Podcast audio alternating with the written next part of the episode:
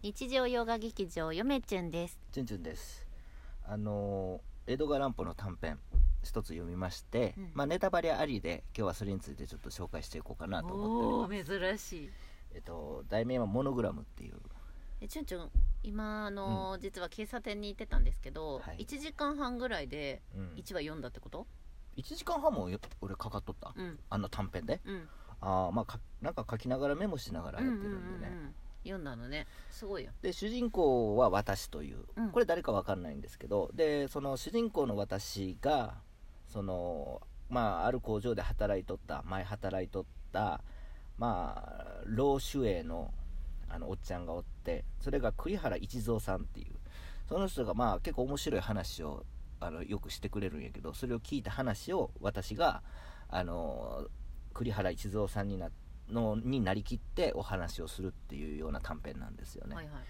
でまあこの栗原一蔵っていうあのおっちゃんがまあもう何年か前の話なんですけれどもまあいろいろあの仕事を転々としておりましてでまあ失業した時代の話なんですけれども、まあ要はその妙な話、まあ、い妙な経験談栗栗原の一蔵の妙な経験談がずらずらとこう書いてるんですよ。で、うん栗原のですねあの失業時代の話で浅草公園にあの冒頭おった時の話。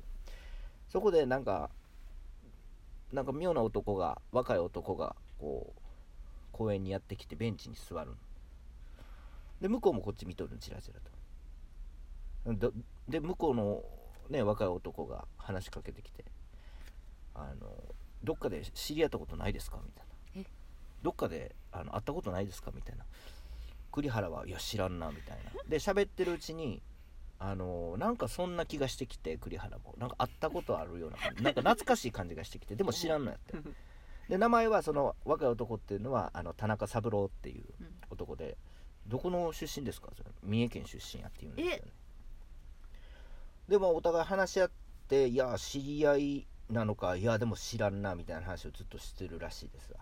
でまあただ話せば話すほどですねこの2人はあのもう知り合いのように思えてきてもう互いにもう好意を持ち持ってまあ最後あの住所をし、ね、教え合って別れるんですけどで後日その栗原はその田中の下宿へ暇やったから行ったんですよ。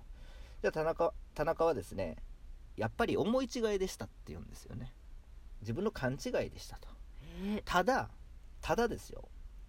北川澄子って知ってますか？って聞くんですよ。誰？でこの、えー栗原はですねその名前を聞いた時にあ知ってると。おただまああの学生時代のあの人でまあ実はあの惚れていたと、まあ、片思いやったと言うんですね。でこの栗原っていうのは今結婚してるんですよ。で妻の名前はヒステリー家内のお園って言うんですけどまあ学生時代に片思いやった女の人。まあ美人の代わりになんか剣があってすごくあの近寄りがたい人やったらしいですわ。この北川澄子っていうのは。知ってますかって言われて。あ知ってるよ。なんで知ってんのみたいな。いや実はこれっていう感じで田中はこの栗原に懐中鏡っていうのかなを見せるんですよ。これ覚えないんですかって言うんですよ。でいや知らんなみたいな。でその懐中鏡の中にまあ写真も入あの懐中鏡とあとサック。うん。入れ物なんかなサックっていうのは。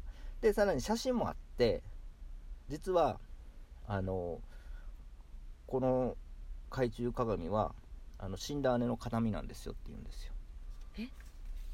実は澄子北川澄子は、うん。まあちっちゃい時にですね、まあ、ある事情であの北川家に養女となってであのただ学校を卒業するかせえへんかのうちにまた北川家に非常な不幸が起こったらしく田中田中家にもう一回戻ってきたらしいんやけれどももう結婚もしないうちにもうすぐ病気で死んだらしいです。わなのでまああのこれはじ田中三郎の、まあ、自分の姉の形見やということなんですよ。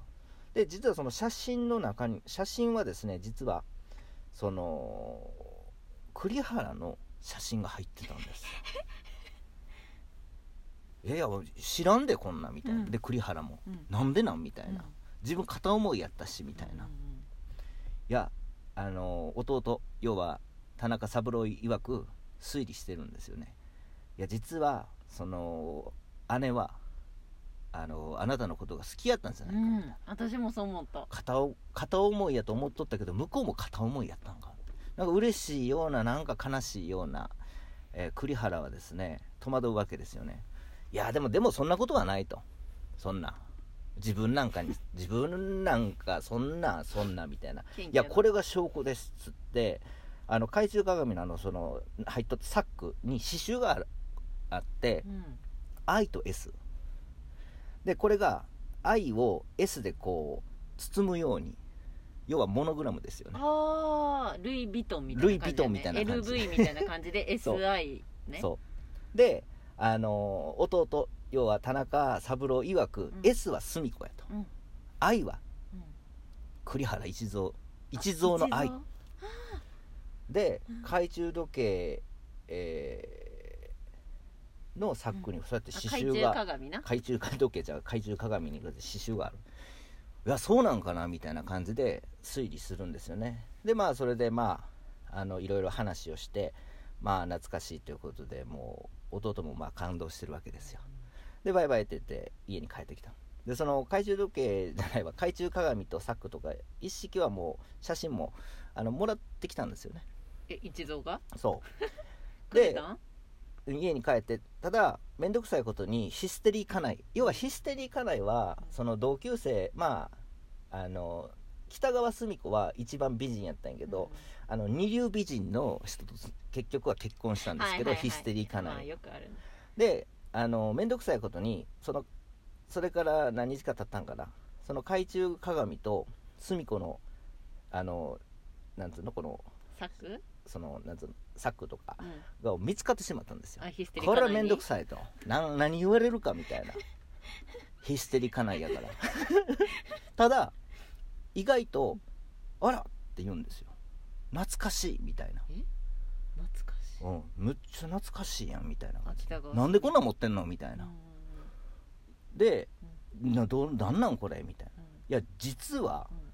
これうん。自分のサックと懐中鏡なんやと。あれ？ヒステリー家内の名前ないっけ？おその。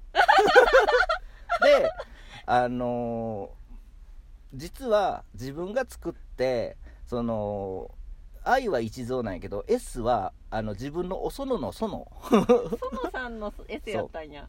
そう。ただこれは修学旅行で日光に行った時にあのー盗まれたらしいんやわ。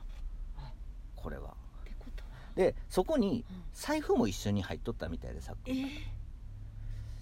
でヒステリー家内曰く、うん。絶対澄子さんやわ盗んだみたいな、うん。間違いないと。うん。ちなみに澄子はあの昔からその手癖が悪いことで有名やったらしい。えちょっと。ヒステリーより立ち悪いやん。そう。で栗原はそれを聞いて二重の失望をする。第一澄子が決して栗原の栗うん。澄子が決して栗原を思っていなかったこと。いなかった。これ第一の失望、うんうん。第二うん。栗原が恋した女はうん。見かけによらぬうん。泥棒娘であった。手癖の悪い女だった。以上です。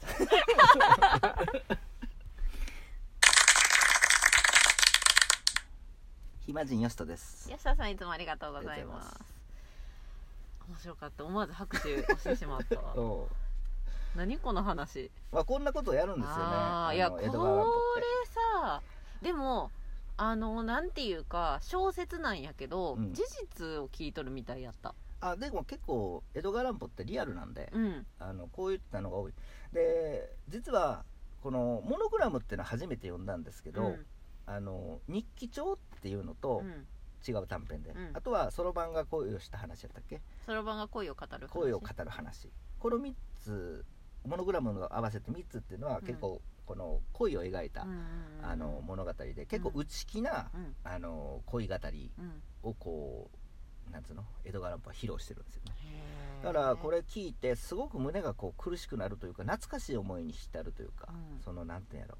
その大人が子供が読んでも分からへん。大人が読んで、おっさん以上が読んであなんか懐かしいなっていう気持ちになるようなその哀愁漂う、えーこういう物語、うん。結構オチが面白いんですけど、ね。あのその他のねあの3つもまあまた紹介したいとは思うんですけれども、まはあ、あこういった話が江戸川乱歩にはあると。これタイトルは？モノグラム、モノグラム。はい。いいタイトルやね。うん、なかなかこうとんちっていうかこう笑えるような話がって結構短編にあるんですよ実は。なんかこう推理するやん。読んどる側もさ、うんうんうん。この S と I は分かったみたいななんかねと思ったら実は違う S さんやったっていう。江戸川乱歩って相当その推理とか探偵もんって好きやったんでしょうね、うんうんうん。普通の話に推理を無理やりくっつけて、はいはいはい。あのーやるようなのが結構やっぱほ結構ベースにはなってるんで。なんか結構日常の中に潜むミステリーみたいな感じだったねそうそうそうそう。面白かったな。別に殺人事件だけがミステリーじゃないよって言ってくれとる気がする。うんそうなんですよ。だから短編すごく面白いんですよ、ね、面白いまあどうでしたでしょうかこういった短編も、へうん。まあ皆さん知ってるとは思いますけど当然、ーやっぱり僕はモノグラムは初めて見ました、うん、うん、うんいや面白かったよ。そうそう。これ面白いですよね、うんうんうんそっかお園さんね。でもピンとくる人は、うん。妻がヒステリー家内お園って聞いた時点で、うん。ピンとくるんかな？いや分からん。でも最初のこう途中までの引っ張っおそのなんて、うん。もう呼び飛ばしとったようなもんですよ。あチュンチュンは？一回だけ出てくるんですよ、おそのって名前が。その一回が大事だヒステリー家内っていうのがすごくインパクトがあって、うん。なんかこう見逃すんですよああねなるほどね。う実まなはいちゃんと書いてるんですよ。うまいな、うん。なるほど。やられましたねチュンチュンさそうなんんねですよ。どんな話かってであオチがあの枝川乱歩って落ち落としてくるからその中盤まで盛り上げ盛り上げて後半ゴーンって落として失望させるからすごくそういったのはうまいというか読んどってその苦しいですよね。それでは皆さんさよなら。